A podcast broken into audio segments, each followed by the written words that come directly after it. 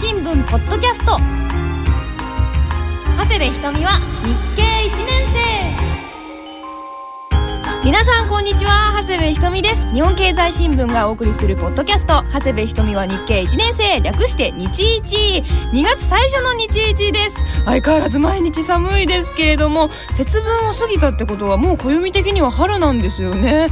季節的には全然春って感じがしないんですけれども先日ですね新しい日経の CM とポスター撮りをしたんですけれども春に張り出されるものなんですが春らしい感じになったかな？ちょっと大人っぽい感じに仕上げたんですけれどもどんなポスターになるのか CM になるのかとても楽しみです。実はですねあのベリタスの方の CM も撮ったのでそれはですね多分3月ぐらいから創刊前から流れたりすると思うのでベリタスの方も皆さんよろしくお願いします。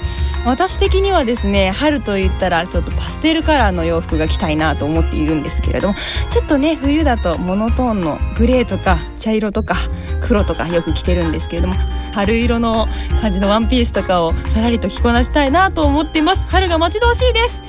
さあ今日も楽しく勉強しましょう。日本経済新聞ポッドキャスト。長谷部ひとみは日経1年生。最後までよろしくね。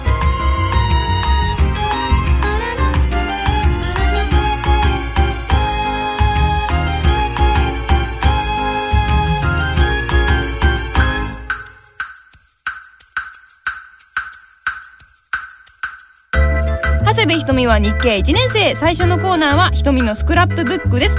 今日もですね私が読んだ日本経済新聞の記事の中から興味のある記事とわからない記事をピックアップしてきました。今日も西川さんを読んでみたいと思います。西川さん！はい。はい。今日はわからない記事からいきたいと思います。1月28日朝刊国際面。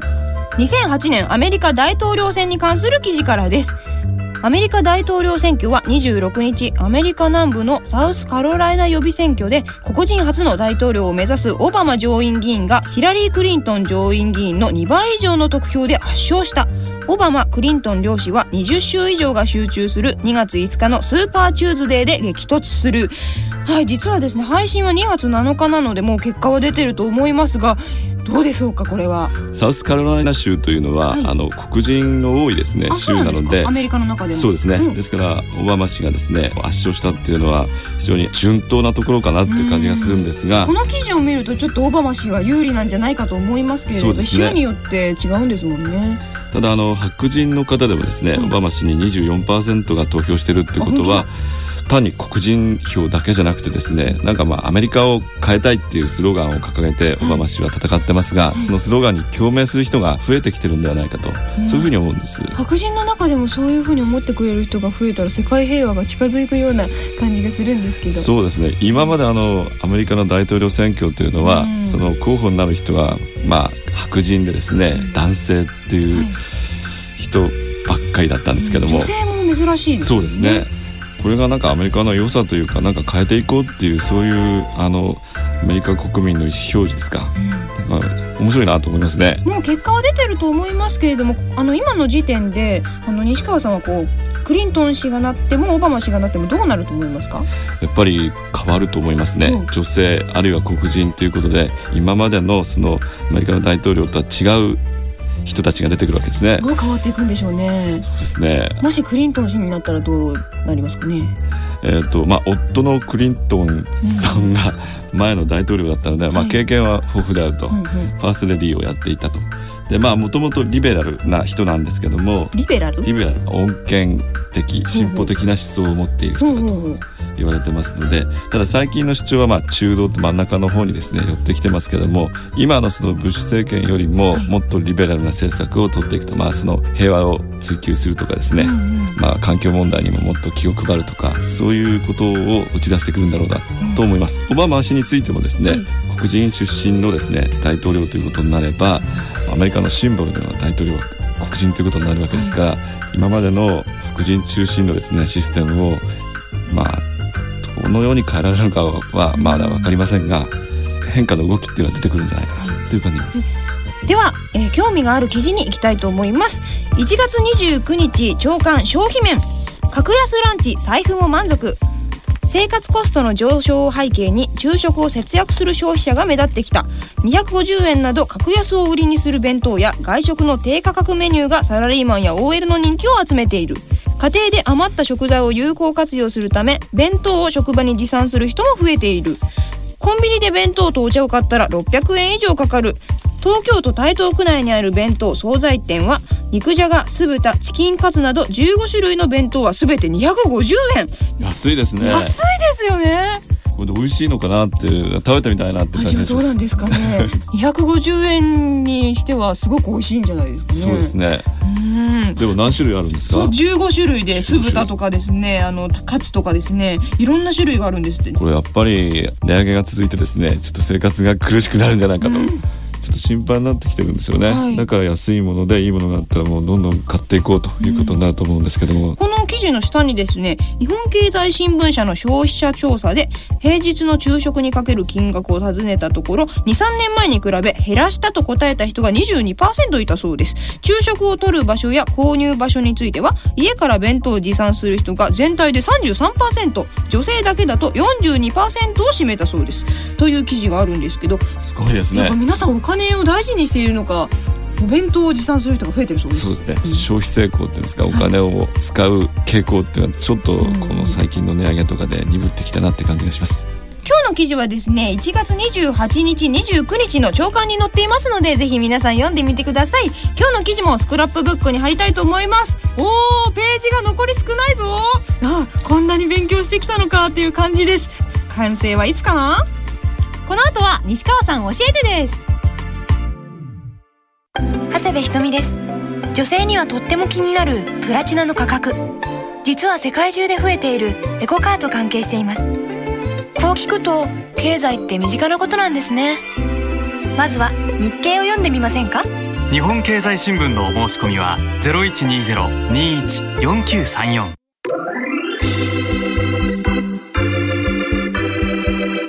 西川さん教えて日本経済新聞ポッドキャスト長谷部ひとみは日経1年生略して11続いてのコーナーは西川さん教えてです。毎回ですね皆さんからいろいろな質問をいただいているんですが今回はこんなお便りをご紹介します。ペンネーム社会人1年生さんからいただきました。先日サブプライムローン問題を発端とするアメリカの景気悪化や世界同時株安に歯止めをかけるために FRB アメリカ中央銀行が FF フェデラルファンド金利を0.75%緊急利下げし年利3.5%にしたという記事を見ました。この FF 金利はアメリカの最重要の政策金利ということですが肯定部合とは別のものであるようです。FF 金利とは一体どんなものですか？教えてください。えー、とまたいろんなアルファベットが出てきましたけど FRB とそして FF というのは何ですか？難しい言葉ですね。あの社会人1年生さんはアメリカ中央銀行と書いてますが、うんうん。それは意味は本当そう正しいんですけども日銀のようなもの？そうですね。あの日本語では連邦準備制度理事会。と言ってます、ねねね年邦？連邦準連邦準備制度理事会。う。んというのはアメリカの中央銀行っていうのは各地に何か所かあるんですね。ん？一個だけじゃない一んですか？す。日銀は一個ですよ日銀は一個ですん。アメリカはあの国が大きいですし、あもともと州が集まってできた国ですから、うんうんそういう制度が残ってるわけですね。日本の都道府県とはちょっと違いますよねそうですね。日本でいうと例えばその仙台に一つあって、東京に一つあって、名古屋に一つあってそんな感じなんでしょうけど、それを束ねている理事会と。ですからこれはまああのアメリカの中央銀行と理解していただいていいです。うんうんうん。それでこの FF フェデラルファンドレート。フェデラルファンドレート。はいフェデラルファンドこれはですね、はい。あのアメリカ中央銀行いわゆる連邦準備制度理事会がですね、はい。金融市場をですね、はい。誘導するときにですね最も重視している金融の指標なんです。指標？ん。ですから最重要の政策金利。これに間違いありません。ん。例えば西川さんが FRB の役員だったとしたら？そうですね。議長だったとしたらですね、うん。じゃああのこのフェデラルファンドレートを下げますよと。下げますよ。景気が悪いから。あ皆さんが返しやすいように？そうですじゃあ下げますよという、そう発表してその場で下げちゃうわけです。下げると返しやすくなるから？そうですね。金利が安くなりますから借金を抱えているところは非常にこ助かったうですね。しあのそうですね。それによって銀行も資金を調達しやすくなるという、そういう面がありまあす。返しにくいとねあの集めるのも大変ですけど、はい。ちょっと下げるだけでちょっとお金が集まってくるんですか？そうですね。あの流動性がですね高まるっていうんでしょうか。うんあのこの金利を下げるためにあの連邦準備制度理事会はですね、ニューヨーク連銀を通じて資金を出すんです、あの資金をいっぱい出すと資金がダブついて、でそれが銀行に回ってちょっとお金が足りなくなってる困った銀行もそれで救われるとそういうことになります。いい循環になるわけですね。そうですね。それをあの期待してこれだけ緊急に利下げしたということになります。金利という言葉が結構出てきましたけど。金利って学問的にはすごい複雑な。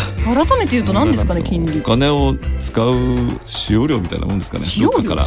お金をどっかでですね、運用してたら例えば銀行預金にしたりなんか投資したら増えるわけですよね、うんうん。その分他の人にそのお金を回したら当然増えるであろう分はもらわなくてはいけないというそのお金の使用量 みたいなものでいいでしょうか。じゃあ金利が下がるってことははい。返しやすくなるわけですけれども、その FRB はそう下げて大丈夫なんですか？ここはですからあの普通の銀行と違ってですね金融政策を通じてアメリカの経済がいかにですねうまくバランスを取りながら成長していくかと。それをあの目的としてるわけですね、うん。ですからそのこのポッドキャストで何度も言ってるサブプライムローン問題、これでアメリカの景気っていうのはちょっと腰折れっていうんですか少し悪くなってきてますよね。もう歴史に残る問題だと思いますこれは。そうです。はい。これあの質問にもですね肯定部合の違いってありますけれども、はい。この肯定部合と FF 金利っていうのはどう違うんですか？ですから FF 金利が最重要と。肯定部合ってなんか、まあ、象徴と考えてもらっていいでしょうか。象徴？これはあの肯定部合っていうのはその連邦制度準備理事会がですね、はい。まあ、借りたい銀行にお金を貸す時のですねあの金利なんですが、はい。今はそのフェデラルファンド金利こっちの方を重視してますので2番目ぐらいの意味しかないのかな。FF 金利の方が重要です。なるほど。ただし両方いっぺんに下げるというやり方もあるんですね。そうすると、まあ、マーケットに強いメッセージですね、ん。その連邦制度準備理事会はそんなことするほど大変なんだよ。大変ですよと。分かってくれ。分かってくれ。あじゃあまだ FF 金利だけだからそんなにこうすごい切羽詰まってるわけじゃない？えーでも今回0.75、うんうん。というですね大幅な利下げをその最も重要なですね FF 金利で行ったので強力なメッセージになると連邦制度準備理事会は思っていたんですが、さてその効果はどうでしょう？かこれから出てくるんですね。うんやっぱりこう上げ下げするっていうことはこう国民がどう考えてるのかっていうのを考えながらやってると思うんですけど、こうすごいこう下げる場合っていうのは結構切羽詰まってたりするんですかね？そうですね。このままいくと景気が相当悪くなると我々の暮らしが悪くなると。あ。それじゃ困るなということともう一つはそのちょっとサブプライムの問題でお金がですね取りにくくなる銀行があったらまずいからふんだんに資金をあの供給しましょうとその2つの意味があると思います身を切って言ってるわけですか？身を切るっていうかそうですねそういう役割ですからね あの儲けるような銀行じゃないですから大変だ。でもですね日銀とか FRB とかありますけれども世界各国に中央銀行っていうのはあるものなんですかね？ありますねあるんですか？その中央銀行が各国のですねあの金融政策を決めてうん。景気が悪くなれば金利を下げるし景気が良くなればインフレにならないように金利を上げると。そういう金融政策を発動しています。じゃあ経済大国は結構そういうのがしっかりしてるんですかね？そうですね。それで今はあのこのポッドキャストでも何回か言ってますけど、はい。経済がグローバル化してくっついちゃってるんですね、うんうんあのアメリカが悪くなると日本も悪くなる、はで欧州もダメになる。ね。ですから2月の9日にはですね東京で7カ国財務省中央銀行総裁会議 G7 が開かれます。G7。出ました、G7 7つの主要国のですねあの財務大臣と。言えますか？西川さん。はい言えます。ちょっとちょっとかせちゃった。はい。日本ですね。はい。アメリカ、はい。えっ、とイギリス、はい三つ目です。フランス、はい。ドイツ、はい。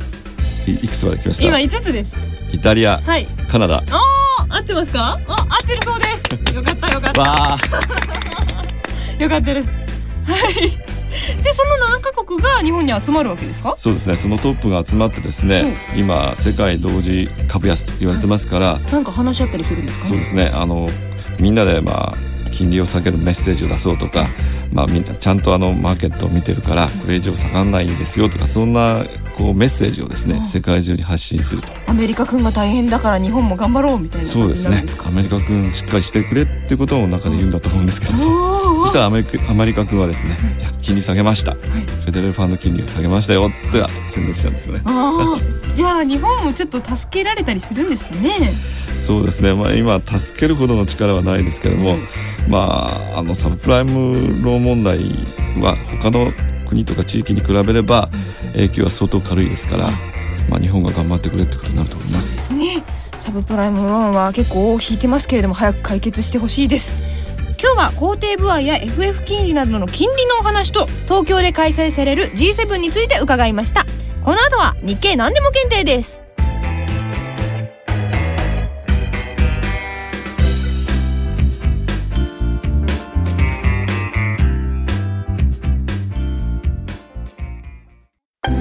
とみです。お店に並ぶトウモロコシや胡椒の値段は石油の価格や地球温暖化の影響を受けています。こんな身近なことから世界経済を読んでみませんか？日経なら暮らしから世界が見えます。日本経済新聞のお申し込みは0120-21-4934日本経済新聞ポッドキャスト。長谷部ひとみは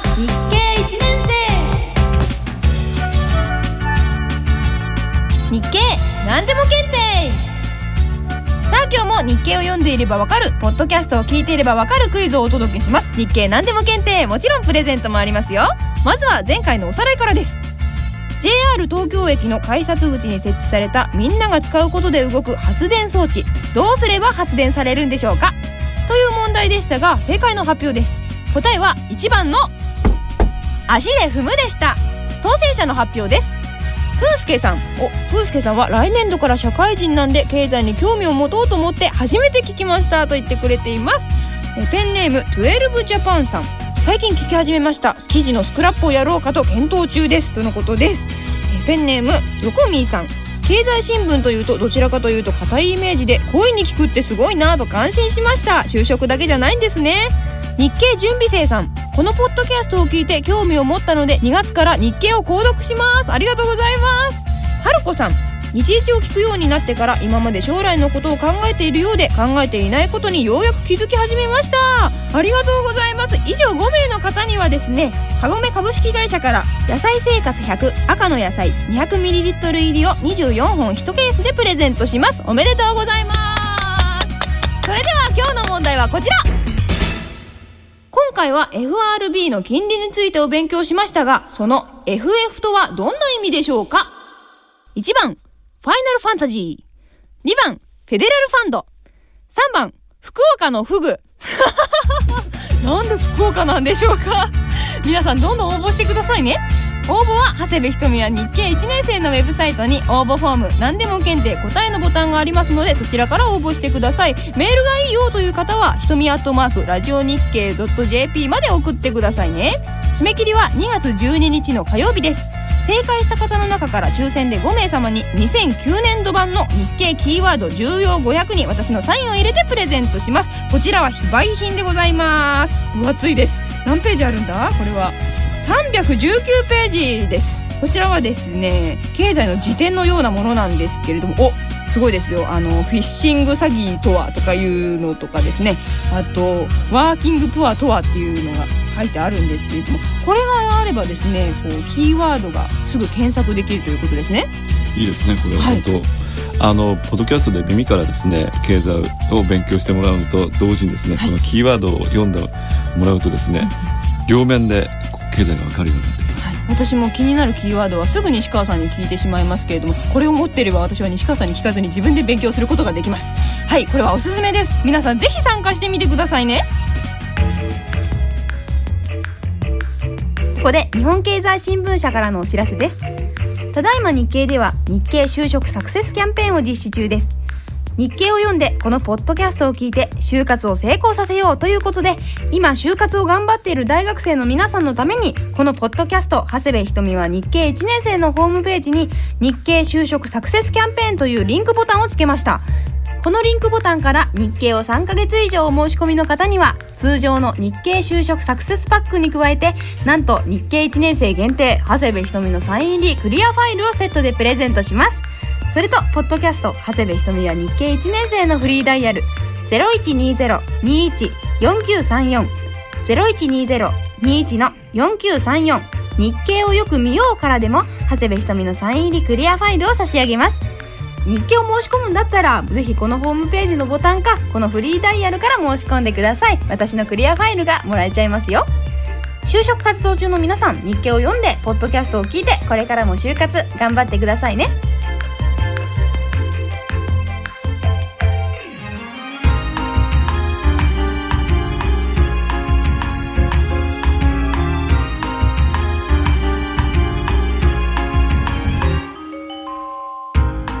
ひとみは日経1年生もうお別れの時間です。お便りを紹介します。ペンネームミスターチルドレンラブクラウドさんからいただきました。長谷部さん西川さん構成作家さんこんにちは。あこんにちは。あ構成作家さんもお辞儀をしています。公認会計士を目指す高校1年生です。いつも通学電車の中で楽しく聞かせてもらってます。西川さんの分かりやすい説明や長谷部さんの可愛らしい声で楽しく少しずつ経済の勉強ができてとても助かってます。もし僕が公認会計士になった暁には長谷部ケーキ店と西川モーターズの監査はお任せください。西川さん西川モーターズがついにできましたか。できましたよ。監査お願いします。多分赤字会社になると思いますが、ねえ車好きをしてましたからね。車好きです。ペンネームドアラのリストバンドは赤さんからいただきました。西川さんの公式ブログはどこですか？あること前提で書いてます。あの秘密なんですが探してください。秘密なんですか、はい。実はあるんですか？ちょっと気になりますけど私もちょっと検索かけてみようかな。えっ、と私の名前では出てません。じゃあ無理かな？どっかにあるらしいので探してみてください今週もですねたくさんの方からメールをいただきました。お名前をご紹介します。ノアさん山さん高田康之さんブライさん日本を救えさんトカゲさんスケキヨさんなどなどその他たくさんの方からメールお便りをいただきました。皆さんいつでも何でも検定参加してください。本当にどうもありがとうございました。さて日本経済新聞ポッドキャスト長谷部ひとみは日経1年生。次の更新は2月21日木曜日です。今日もいろんな勉強をしたんですけれどもまた次回もいろんな質問をぶつけたいと思います。お楽しみに。お相手は長谷部ひとみと日本経済新聞の西川でした。それではまた次回。バイバイ。バイバイ